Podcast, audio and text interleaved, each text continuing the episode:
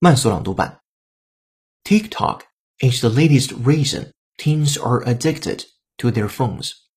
When Holly Grace, a 23-year-old part-time singer and full-time nurse in Nashville, Tennessee, first started making videos for the app TikTok, she had no idea she was any good at creating memes, those viral bits of content that have been the internet's raison d'etre since millions discovered a moronic website called Hamster Dance 20 years ago.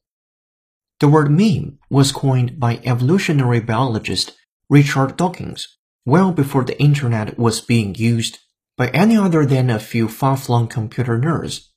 She defined it as a unit of cultural transmission and intended that the word sound like gene.